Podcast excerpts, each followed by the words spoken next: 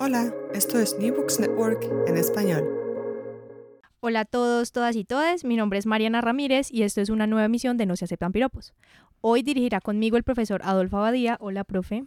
Hola, ¿cómo estás? Bienvenidos a este espacio compartido con No se aceptan piropos de Ciencia a la Carta. ¿Quién nos acompaña hoy, Mariana? Hoy pues estoy yo y estamos con la profesora María Camila y la profesora Lina que hacen parte del OEM, Nuestras invitadas son dos grandes profesores y profesoras y colegas, quienes hacen el gran quienes hacen parte del gran grupo de autoras del libro Perspectivas de Género en la Educación Superior, una mirada latinoamericana de la editorial ICESI y de la red ALAS.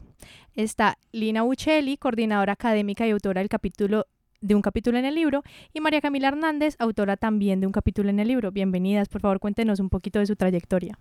Hola Mari, muchas gracias Adolfo además por la invitación. Eh, bueno, de trayectoria nada, yo soy abogada, tengo ese, tengo ese handicap, soy em, politóloga y he estudiado desde hace mucho rato, más del que me gusta aceptar, eh, temas de género relacionados con el derecho y las políticas públicas. Soy profesora del Departamento de Estudios Jurídicos de la Universidad ICESI y actualmente trabajo en el Observatorio para la Equidad de las Mujeres. Muchas gracias. Bueno, hola a todas, todos y todes. Yo soy María Camila Hernández Ceballos. Gracias Mariana y Adolfo por invitarnos a este espacio. Eh, yo soy politóloga también, eh, en este caso egresada aquí de la Universidad de ICESI y tengo pues estudios relacionados con posgrado, maestría en, estudios sociales y políticos, maestría en educación, eh, pero también siempre todas estas haciendo un giro a temas vinculados con mujeres, representación política y feminismos, que son los temas que pues más me apasionan y sobre los cuales también he dedicado eh, pues algunos añitos en, mi carrera profesional. Em, quería pues también hacer como la corrección que soy co autora del capítulo, en conjunto con las profesoras Erika Márquez y Ana María Agredo. Hicimos un capítulo muy, muy valioso sobre el proceso de construcción de la ruta de atención Moira aquí en la universidad. Quiero aprovechar para invitar a todos los oyentes a que consulten el libro mientras que vamos conversando sobre, sobre el mismo.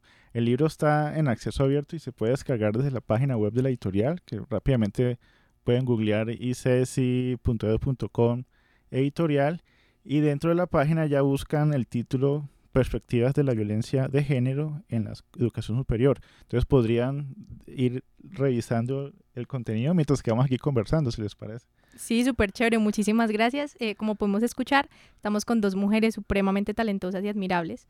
Y después de que nos contaran un breve resumen de todo lo que han hecho, me gustaría que entráramos en materia. Hágale, entremos. Sabemos que este libro es un primer esfuerzo por sistematizar las reacciones que se han dado en Latinoamérica en los últimos cinco años a partir de las movilizaciones estudiantiles en contra del acoso sexual y la violencia de género en el contexto universitario.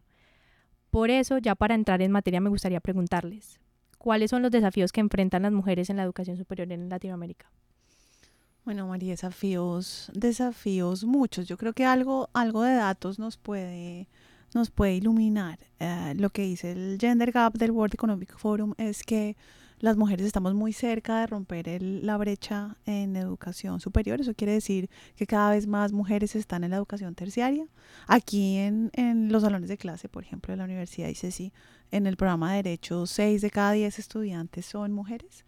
Pero em, eso implica que hay, lastimosamente, eh, y los campus se siguen reconociendo como escenarios poco amigables para las mujeres. Las mujeres siguen, eh, siguen percibiendo a los campus como lugares poco seguros, pero además la promesa de movilidad social que se hace a través de la educación superior, eh, al menos pues para acabar con temas de moratoria social y en general para las juventudes pues no se está cumpliendo, porque lo que tenemos es una brecha de acceso al sector formal muy importante de trabajo aquí en Colombia. Entonces estudian más mujeres en la universidad, pero las mujeres ingresan menos al sector laboral formal y cuando ingresan tienen, eh, por ejemplo, brechas salariales o diferencias de salario con sus pares varones, cosa que se va acrecentando cuando pasan los años y adicionalmente cuando tienen posiciones de poder. Eh, mientras la brecha salarial está, por ejemplo, en cargos medios en 17%, si vos ves, eh, según los últimos datos de Ranking Par, en las CEOs, de la industria caleña puede llegar hasta el 68%, Mm. lo cual es eh, bastante desalentador. Sí. Entonces, em, yo creo que retos, uno, convertirse en espacios seguros, pensar enfoques diferenciales. Yo siempre he pensado, por ejemplo, si para el área en la que yo estoy, para el derecho, deberíamos tener currículums especiales para las mujeres. El derecho, digamos, es un lugar especialmente difícil para el estudio y para el ejercicio de la profesión. Y entonces eh, esa pregunta siempre ha estado abierta, si debemos tener currículos diferenciales o si las mujeres deberíamos adquirir más habilidades blandas en las universidades que no recibimos, por ejemplo, de eh, escenarios de, la socialización, en la infancia. Y dos, hacer que la conexión entre la universidad y la vida del futuro realmente sea provechosa o genere bienestar para las mujeres. Porque como les estoy contando a través de los datos, pues ese, ese vínculo no se logra. La promesa de movilidad social a través de la educación lastimosamente no está dada para las mujeres. Bueno, yo creo que a esto, sumándole a la lista de diferentes obstáculos y retos que tenemos las mujeres en la academia, particularmente en la educación superior, algo que nos llamaba mucho la atención en el momento en el que realizamos la investigación previa a la construcción de la ruta Moira, eh, pues eran las diferentes formas de violencia que se expresan eh, pues a través de diferentes situaciones, desde lo simbólico, desde lo cultural, incluso desde lo epistemológico dentro de las universidades. Entonces nos dimos cuenta pues que la realidad de la universidad eh, es muy similar a la realidad de otras universidades en el país e incluso en la región. Eh, y en ese orden de ideas, eh, pues las mujeres dentro de estos espacios vivimos diferentes manifestaciones de violencia que pues hoy por hoy han buscado transformar las dinámicas institucionales a través de la construcción de protocolos, a través de los mismos colectivos de estudiantes que cada vez hacen visibles estas problemáticas, pero que sigue siendo un problema pues de una reacción urgente en términos institucionales. Eh, y también pues apoyándonos un poco como en la experiencia, como les mencionaba, yo soy politóloga egresada aquí de la universidad y dentro de eh, programas como la ciencia política, que son disciplinas además profundamente masculinizadas, en donde la producción de conocimiento casi siempre está a cargo de hombres, los autores o estos teóricos clásicos que hacen parte como de las bases de, de la ciencia política son eh, pues autores hombres, eh, también se nos ha presentado un reto grande eh, pues en la forma en la que se enseña la ciencia política, en la forma en la que buscamos que las estudiantes pues encuentren un espacio y un lugar eh, para poder también desarrollar eh, sus producciones académicas, para hacer sus investigaciones. Eh, incluso hemos eh, rastreado una estudiante hace algunos años, hizo un proyecto sobre el efecto Matilda que muestra un, poco esa brecha eh, entre la manera en la que el conocimiento masculino impera sobre el conocimiento de las autoras mujeres y eh, pues ahí también se ha tratado de hacer esfuerzos grandes por, por ejemplo, construir bases eh, de consulta de bibliografía para que en los cursos de ciencia política se lean más autoras, uh -huh. que es un reto también. Eh, pues que está ahí presente y yo creo que se puede ver de manera similar en el derecho y en otras carreras afines. Sí, sin embargo es chévere y pues lo digo yo como estudiante de ciencia política que muchas de mis compañeras son mujeres. O sea, si vemos por ejemplo mi, mi como mi cohorte, casi no, no hay hombres, pues digamos que es alentador que cada vez más se vayan sumando más mujeres a estos espacios que son masculinizados, como bien lo decías. Y me gustaría preguntarles respecto a eso, ¿qué estrategias exitosas han implementado para promover la igualdad de género en el campus? ¿Y cómo pueden las universidades fomentar una cultura de consentimiento y prevención de la violencia sexual en el campus? Bueno, pues nosotros tenemos una experiencia muy positiva eh, a través de la construcción de la ruta Moira, que es el mecanismo de orientación y la ruta institucional de la universidad ICESI. Eh, esa experiencia es positiva en la medida en la que pasamos pues de no tener ni ruta ni protocolo de atención a construir una eh, a través de un proceso de investigación arduo que pues, combinó metodologías, que incluyó a las diferentes instancias de la universidad, estudiantes, colaboradoras, incluso pues las profesoras que hacíamos parte del proyecto. Eh, algo que nos gusta destacar de esta ruta de atención y que es como una lección aprendida también de observar otras rutas de atención y otros mecanismos que hay a nivel nacional e internacional es que tenemos tres enfoques. Em, la idea es que podamos no solamente enfocarnos en las sanciones disciplinarias y en las sanciones que van acompañadas pues de procedimientos jurídicos, evidentemente dependiendo de la gravedad de cada uno de los casos, sino también el enfoque que es más desde lo pedagógico, que busca de alguna forma construir, más bien transformar eh, la manera en la que se está pensando las violencias de género en el campus. Entonces, a través de ese enfoque pedagógico que nosotros le llamamos pedagógico alternativo, em, porque es, una respuesta eh, de alguna forma que busca transformar desde las bases las dinámicas de violencia, han surgido otras, otras experiencias, la construcción de cajas de herramientas, el fortalecimiento de espacios como los semilleros de investigación que se enfocan en, en pensarse el tema de las violencias de género aquí en la universidad. Eh, bueno, y esto se ha venido articulando también con otros procesos que la misma universidad ha venido en, las que ha venido avanzando, em, como por ejemplo la política de igualdad de trato, que busca no solamente hacerle frente a las violencias basadas en género, sino también a situaciones de discriminación. Em, por cuestiones raciales, por cuestiones socioeconómicas, que también son temas pues, sobre los cuales eh, se habla tal vez poco en las universidades, pero que están ahí muy presentes. Yo quisiera comentar, por ejemplo, que también desde el ejercicio editorial en el que vengo trabajando hace cinco años al frente de la, de, la editorial de la Universidad de ICESI, pues he visto un poco plasmado en, el número de autores y autoras que se ha publicado a lo largo de, del ejercicio de publicación de libros y de revistas en la universidad, que un poco esta desigualdad se replica también a ese nivel, en donde casi que el 60-70% de los autores son hombres y recientemente cada vez más empiezan a participar autoras en los capítulos o autoras como en, los libros. Y en este proyecto en particular recuerdo que hicimos ese, esa, esa selección deliberada, digamos, no de pronto desde el lado de los autores, pero sí desde el lado de los evaluadores, porque también es otro actor que hace parte del proceso editorial donde también se replica un poco esta desigualdad. Siempre pensamos que los pares externos, por lo general, siempre son hombres y, que, de alguna manera eh, eh, la, versión, por así decirlo, oficial que podría dar sobre un libro, siempre se ha pensado que es la, de uno, la, la del hombre y, y romper con eso es un proceso que cuesta tiempo y que poco a poco se ha ido desmontando esa, esa idea. Y por ejemplo, en este capítulo, en, un capítulo de ese libro, la profesora Lina aborda un poco este tema de los retos de, de las mujeres publicando, en, eh, las mujeres investigadoras de Colombia, si no soy mal, en derecho, que publican en, revistas eh, o publican capítulos de libros. Cuéntanos un poco de, de, qué encontraron ahí, de qué encuentran esos retos, como porque por, lo general también los editores de revistas tienden a ser hombres y ahí siempre un sesgo como estructural ahí que eh, de alguna u otra forma da cuenta de ese sesgo de género que, que, se viene manejando ya de forma de, de, larga data. Pues tiene que haber mucho. Yo creo que ese libro hace una cosa bonita en el inicio y es que reconstruye de dónde vienen las reacciones de atención y prevención en violencia basada en género en los campos.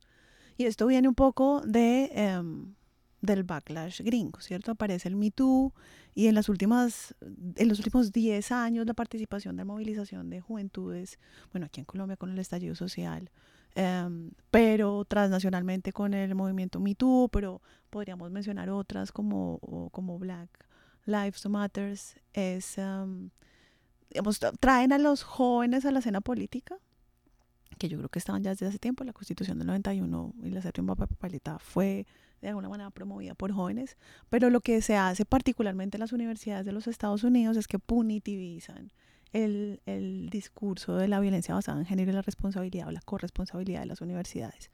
Y entonces eh, terminamos de alguna manera formulando soluciones residuales, sancionatorias, tremendamente disciplinantes frente a la violencia basada, en género y olvidando los, uh, escenarios universitarios como escenarios donde se reproduce una cantidad de violencia epistemológica como la que vos has mencionado, por ejemplo. Y entonces, ah, desde que Harvard, Yale, las Ivy League gringas empezaron a tener rutas de atención y prevención, ahorita Maca un poco contaba ese trayecto, las universidades pensamos que era suficiente con tener una ruta para atender, prevenir y resolver.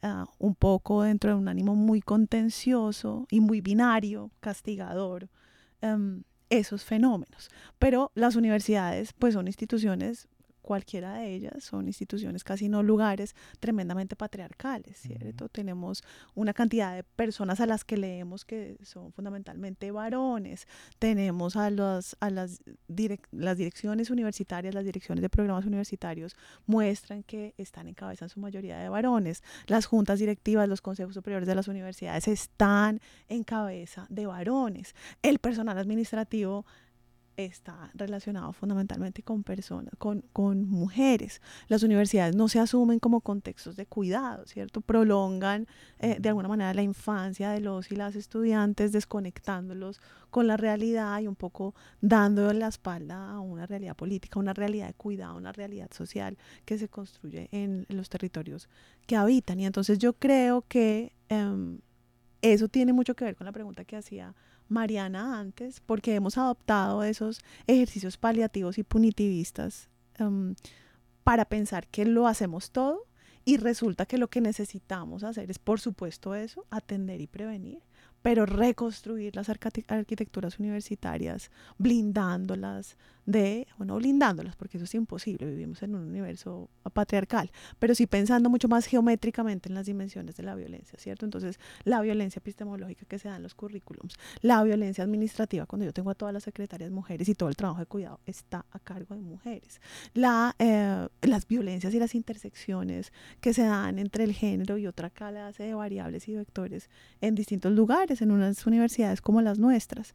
Entonces esas experiencias son importantes, lo que ese texto eh, en concreto que tenemos con, con María Victoria Castro es justamente cómo se reproducen esas brechas intelectuales en términos de publicación. Y yo creo que vos lo decías bien. Esa como una sola de las aristas que mantiene una arquitectura tremendamente patriarcal de las, de las universidades. Hay una, hay una autora gringa eh, que me gusta mucho, una autora norteamericana que me gusta mucho y habla, por ejemplo, de cómo construir escenarios de inclusión. Y eh, dice, bueno, pero fundamentalmente, si una persona, haciendo el ejemplo, o utilizando la metáfora de las fiestas infantiles, si una persona o si un niño quiere sentirse incluido, pues eh, hay que invitarlo a la fiesta. Eh, y la autora termina de alguna manera su diatriba diciendo, no basta con invitar al niño a la fiesta, sino que hay que lograr que el niño haga la fiesta. Entonces hay que lograr que las mujeres hagamos la fiesta universitaria, ¿cierto? Y hagamos la fiesta universitaria, es que estemos en las posiciones de poder, que logremos desmontar la división sexual del trabajo de todas las estructuras universitarias, pero que al mismo tiempo bailemos en la universidad o consideremos los espacios de conocimiento como espacios nuestros. En salones ocupados 6 a 10, eh, perdón, 6 a 4 por mujeres y varones, donde la voz aún hoy sigue siendo masculina, estamos bastante lejos de lograr eso. Además que, por ejemplo, en una clase, pues hablábamos que tener figuras hace que nosotras veamos que podemos habitar esos espacios. O sea, por ejemplo, tener mujeres en el Congreso, digamos, me hace ver a mí o hace ver una niña pequeña que ella, pertene que ella puede pertenecer a esos espacios. Mientras que si solo vemos a hombres, no nos vemos capaces como de conquistar de pronto esos espacios porque nuestro cerebro entiende que a lo mejor no son espacios para nosotras y siento que sucede un poco con como con ese ejercicio académico que siempre leemos hombres y cuando las profes o los profes traen estos nuevos acercamientos como no vamos a leer a otras mujeres porque también hay muchas que tratan estos temas y los abordan de manera interesante. También por ejemplo profesoras latinoamericanas cómo nos hablan sobre esos temas pues es muy interesante porque uno dice sí o sea yo puedo hacer esto. Así es. Ajá. Sí, siguiendo con la metáfora de la profelina, me hizo pensar en otra, digamos, otra forma de expresarlo eh, y es bajo esta lógica de eh, incluir y representar. Entonces las diferencias que puede generar estas dos ideas. Eh, hay una autora que se llama María Emma Wills que habla de que puede haber inclusión, pero no necesariamente representación. Entonces estamos logrando que las mujeres avancemos en lograr presencia en estos espacios, que son espacios de poder, de producción de conocimiento, pero todavía nos falta un camino largo para garantizar esa verdadera representación. Eh, en el proyecto eh, que se hizo del análisis bibliométrico de las mujeres eh, que producen en temas de derecho y género aquí en Colombia, pues se hacen visibles retos que en su momento no eran conocidos. ¿Sí? Eh, pensar lo difícil que puede resultar eh, para las mujeres abogadas lograr ser más citadas o insertar su literatura eh, en estas grandes bases de datos que son las que generan reconocimiento a nivel internacional, es algo que a veces pues se pierde de vista y eso pues también tiene una relación directa con el reconocimiento de su trabajo, con la representación de esos discursos que en algunas ocasiones no son tan visibles o tan escuchados.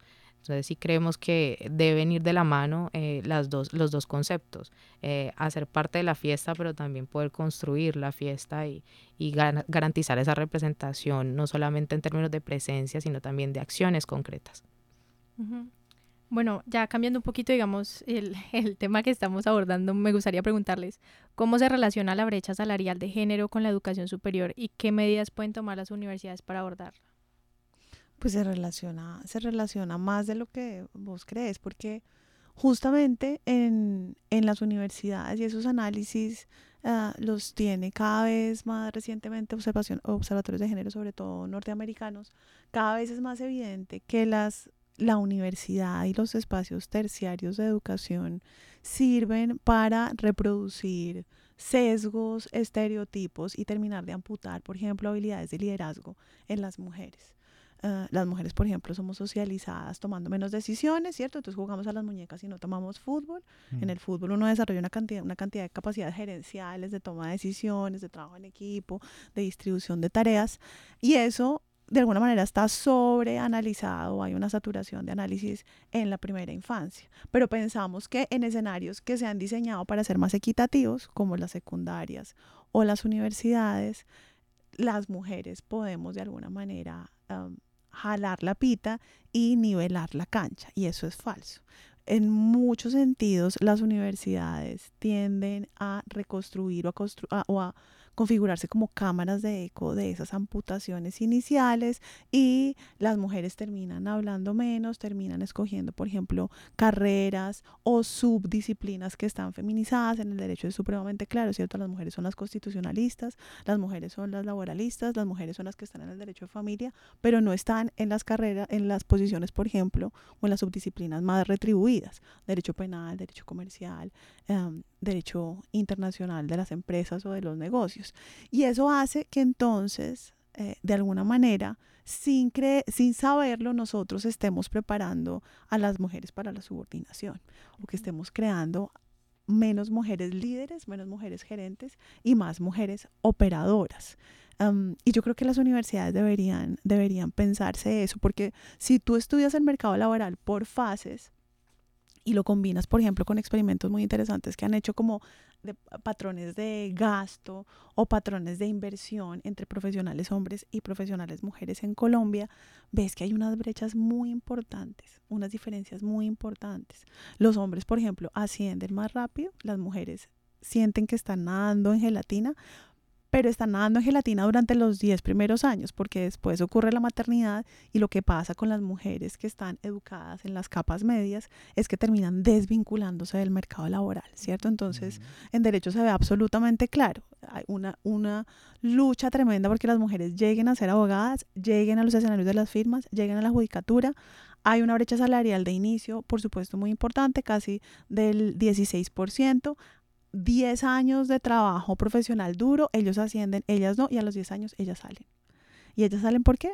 Pues porque se les viene, eh, se les viene eh, eh, a, los hombros la maternidad y eso las excluye del mercado de trabajo. Pero también hay de alguna forma vectores o dimensiones que tienen que ver con la segregación vertical, ¿cierto? Como tú, tú decías, por ejemplo, bueno, la ciencia política está totalmente feminizada y eso, pues hay análisis ya empíricos que demuestran que la feminización de una disciplina trae un correlato, por ejemplo, en reconocimiento económico. Y entonces a los politólogos, a las politólogas les van a pagar en general más porque saben que esa es una disciplina feminizada. Eh, y eh, ocurre con fenómenos estructurales. Y entonces yo creo que la brecha salarial tiene mucho que ver con las diferencias universitarias y con los patrones invisibles, las barreras invisibles que nosotros un poco inconscientemente, como todo lo de las diferencias de género, Sí. ¿cierto? Naturila- naturalizamos y normalizamos. Tiene que ver con muchos de los espacios que nosotros promovemos, las puertas que abrimos y las puertas que cerramos para varones, lo que fortalecemos y robustecemos en los varones y las amputaciones que seguimos manteniendo de alguna forma ah, para nuestras estudiantes mujeres. Digamos que, escuchando lo que de- decías, Lina, uno de los fuertes de, de- este proyecto es que nos da cuenta un poco que el, el- asunto, si bien parece que es uno mismo, pues tiene relatos distintos en cada contexto y por ello cada capítulo cuenta una versión de esa historia de la relación con las universidades en, en esos contextos. Aquí rápidamente leo que hay un caso de Perú, México, está el- el de Colombia, con la Universidad Argentina. Cuéntanos qué, pero qué diferencias podríamos encontrar en, en- en estos contextos, pero qué continuidades y, y qué sinergias se pueden encontrar en, en estas luchas para lograr, eh, no sé, mejores o más fuertes o más grandes resultados, si se puede llamar de esa manera. Pues mira que la conclusión de ese libro, la panorámica general, y por eso se llama Perspectivas de Género en la Educación Superior, es justamente la respuesta como a una suerte de influjo norteamericano que nos llegaba con el punitivismo, ¿cierto? Entonces, pese a que tenemos casi cinco países distintos, todos replicamos la lógica gringa de regular o de atender el tema por medio de protocolos o rutas de atención y prevención. Y eso es bueno porque antes no existía y entonces al menos tenemos escenarios de gestión de conflicto para la violencia de género y lugares donde las víctimas se pueden ir a quejar y a ser escuchadas de manera especial.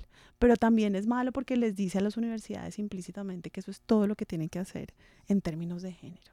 Eh, y el continuo de todos los casos es justamente cómo en distintas latitudes se maneja distinto ese balance. Entonces, eh, por supuesto, todos los países de Latinoamérica hiperpunitivistas con esa lógica sancionadora binaria de ver quién es el culpable y eliminarlo, ¿cierto?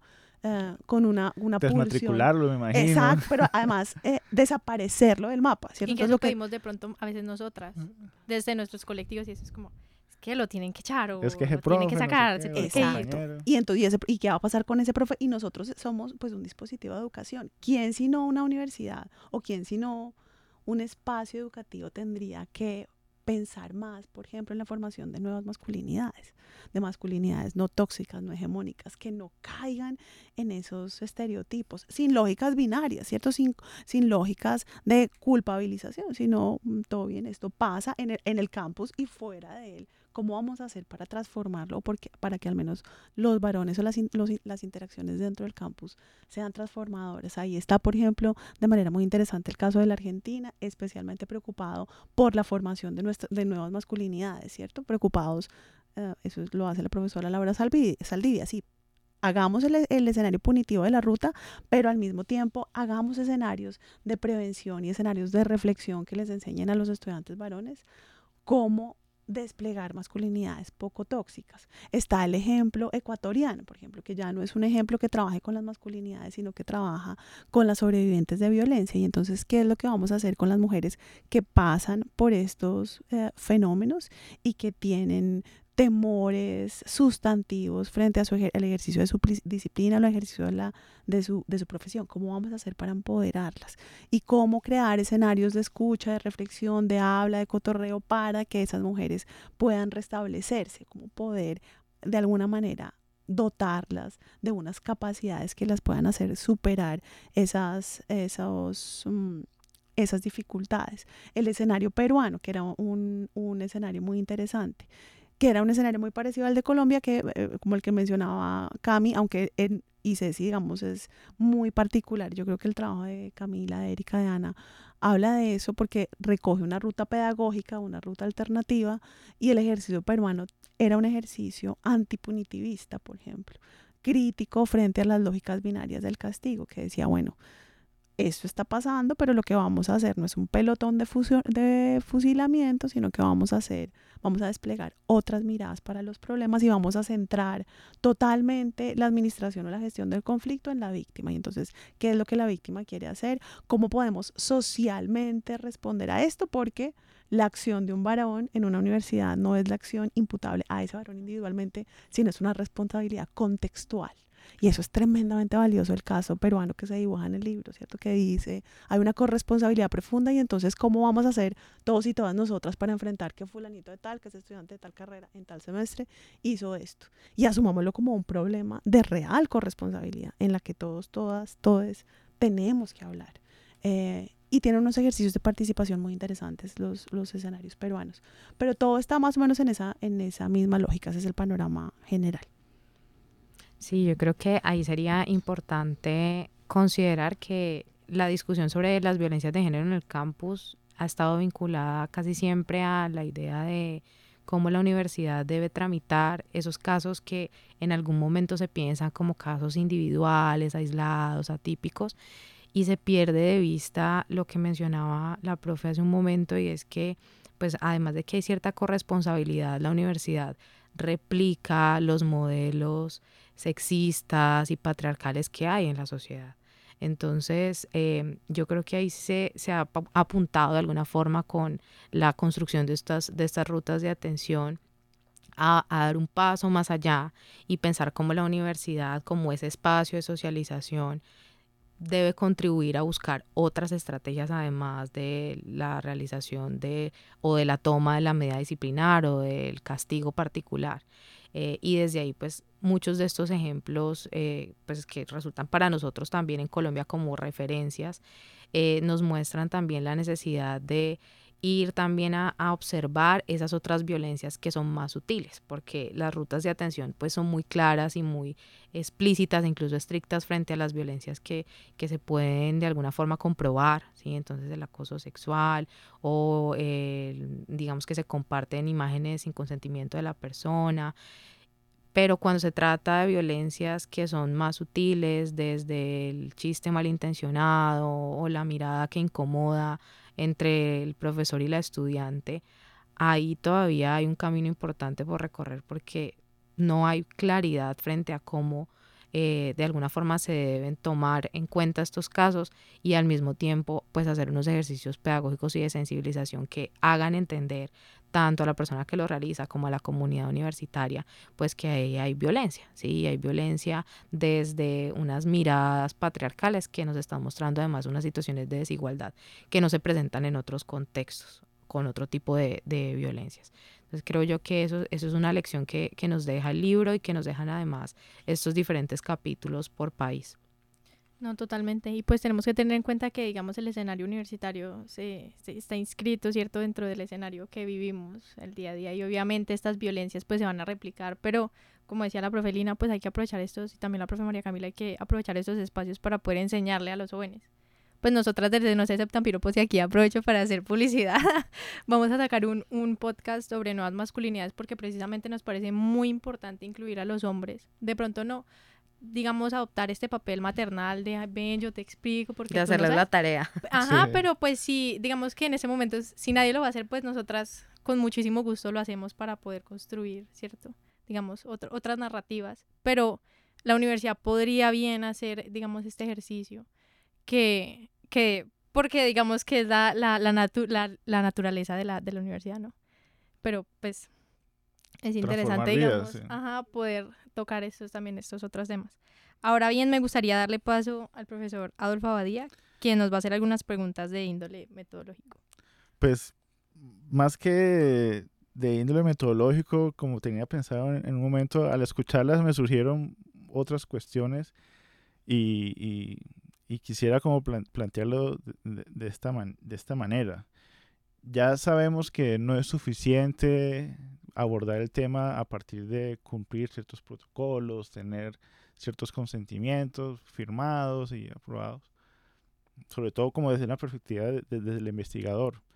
Pero también me imagino que ustedes, no solo como profesores, sino investigadoras que trabajaron en este tema, tienen que desarrollar cierta sensibilidad para poder trabajar sobre esos temas sensibles que puede dejar en exposición algunas cosas que no queremos hacerlo, pero al mismo tiempo eh, necesitamos producir, mostrar resultados. Es como un tema ahí de que se choca simultáneamente en nuestras mentes cuando estamos queriendo trabajar y sacar resultados interesantes para un público que está buscando información de referencia.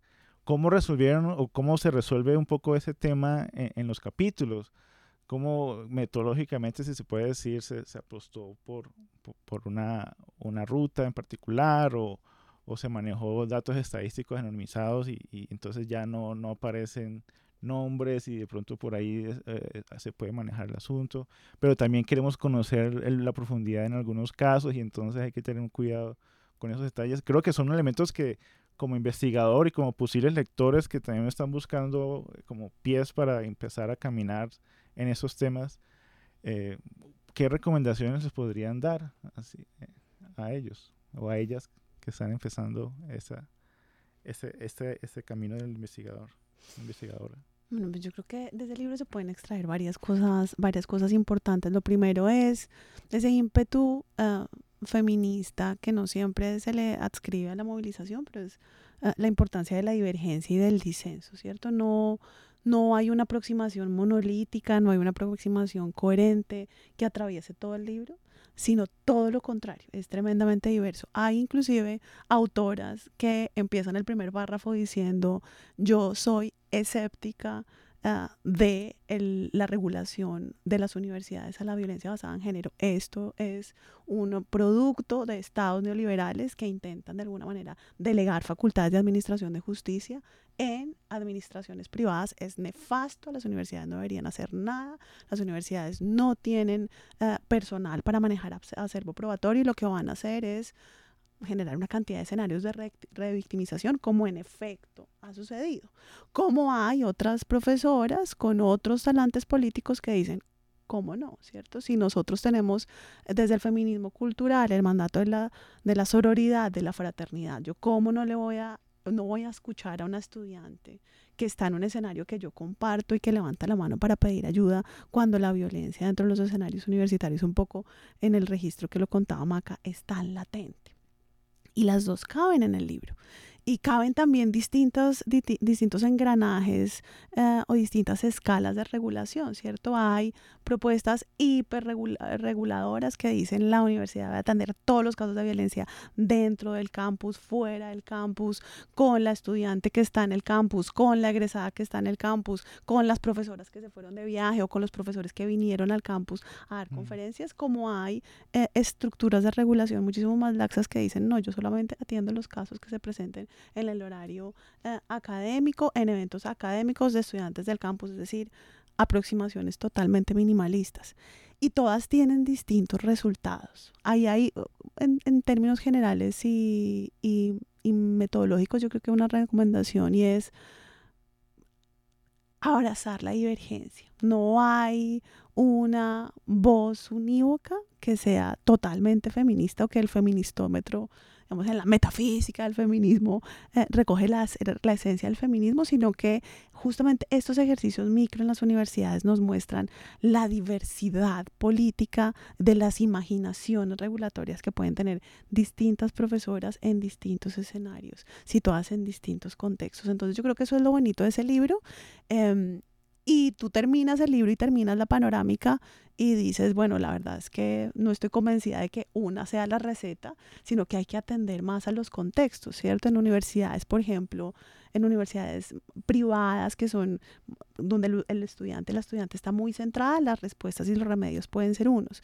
En universidades públicas que tienen tradiciones de alguna manera de formación diferentes, con una centralidad del contexto y ya no de los estudiantes, con una posición de alguna forma de negociación más robustecida de los profesores y las profesoras, las estrategias de regulación pueden ser diferentes, pero el mensaje es, ese, un poco, un poco atender al contexto y atender a la, a la heterogeneidad. No, y eso está, siento yo, muy en línea con esta idea que leí la otra vez, de que pensar que siempre tenemos que llegar a una, dos, tres leyes generales, es una idea muy masculina, muy de esa tradición que busca es encontrar una solución y, y, y genial y chévere que este libro también dé cuenta de esa diversidad y que no se encuentra en la, en la unificación de, de, de, modelos, de formatos, una solución también para abordar estos temas. Para cerrar, María Camila, me gustaría preguntarte, a partir de tu experiencia en, en, el caso particular de la Universidad de CESI, ¿qué recomendaciones, dos o tres ideas, podríamos compartirle a una institución de educación superior que apenas está de pronto comenzando a, a pensarse ese tema de, de, de verdad y quiere, además de consultarse el libro, leérselo todo, pues escuchar algunos, un paso a paso mínimo que, que crees que podría ser un primer buen inicio para enfrentar y abordar ese tema en su institución. Bueno, pues yo comparto la idea de que la construcción de estos protocolos y las rutas no es un proceso acabado. De hecho, creo que en ese ejercicio se va alimentando de las nuevas dinámicas, de las nuevas formas de, de ver la problemática, porque no es, la, no es de la misma forma en la que se veía el tema de las violencias de género cuando yo era estudiante de pregrado a como lo estamos analizando hoy, casi 10 años después. Eh, algo que nos pasó de forma particular y, y, lo resaltamos también en el capítulo con las otras profesoras es que eh, la iniciativa de la construcción de la ruta de atención aquí en ICESI fue una iniciativa institucional que se dio de manera distinta en otras universidades en donde eran las estudiantes y los colectivos feministas eh, quienes iniciaron el proceso de construcción de la ruta y del protocolo.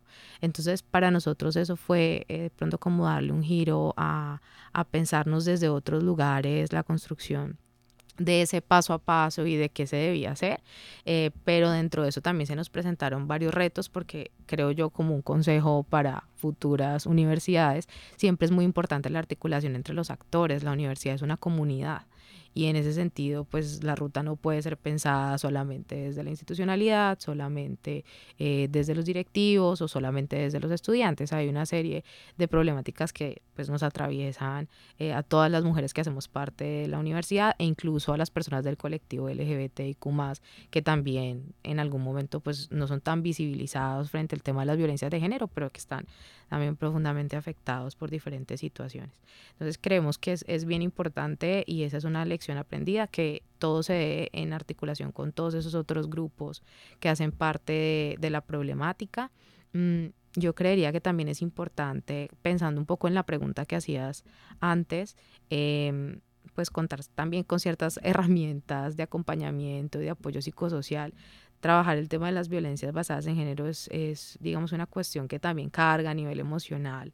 Eh, aquí en la universidad dice si nos dimos cuenta que muchas de las profesoras, sobre todo el programa de género que se encargaban de estos asuntos, eh, pues terminaban asumiendo un, unos procesos de crisis y, y, atención a estudiantes que al final de cuentas resultaban siendo también una carga emocional para ellas. Entonces creemos que puede ser también muy importante siempre tener acompañamiento de profesionales que trabajen ese tema, que sepan de atención, eh, pues que ca cada vez digamos que hay, hay un enfoque más específico al tema de las violencias basadas en género y eso puede ser también algo que, que ayude y que potencie a las diferentes formas de atenderlo. Y pensando también en, en la otra pregunta, uno de los, de los puntos más importantes y que creo yo que le, le aporta también una mirada ética al proceso, eh, pues es que todo esto siempre se hizo bajo unos principios, ¿sí? Entonces, por ejemplo, el, el, principio de confidencialidad para nosotros fue rector en todo el proceso de investigación, porque contábamos eh, con cifras, pero también con entrevistas, con talleres en donde se replicaban casos y situaciones que son de, de un manejo pues complejo, pero que siempre requerían este ejercicio de confidencialidad. Entonces yo creo que es algo vital, es súper importante y hoy por hoy la manera en la que se está pensando avanzar con, con la ruta Moira en la universidad va muy de la mano con eso, con poder mantener y respetar el principio de la confidencialidad de quien representa la, la denuncia o la queja, eh, pues desde el principio hasta el final del proceso. Bueno, muchísimas gracias a la profe Lina y a la profe María Camila por habernos acompañado el día de hoy. Muchas gracias al profe Adolfo por ayudarnos a establecer el contacto y también por participar en, en la conversación. Muchísimas gracias también a Andrea Borrero por realizar la investigación y el guion y a la Universidad ICESI por el préstamo de este espacio y a la editorial por propiciar este diálogo a partir de sus publicaciones. Chao. Muchas Gracias. gracias. Gracias. Thank you.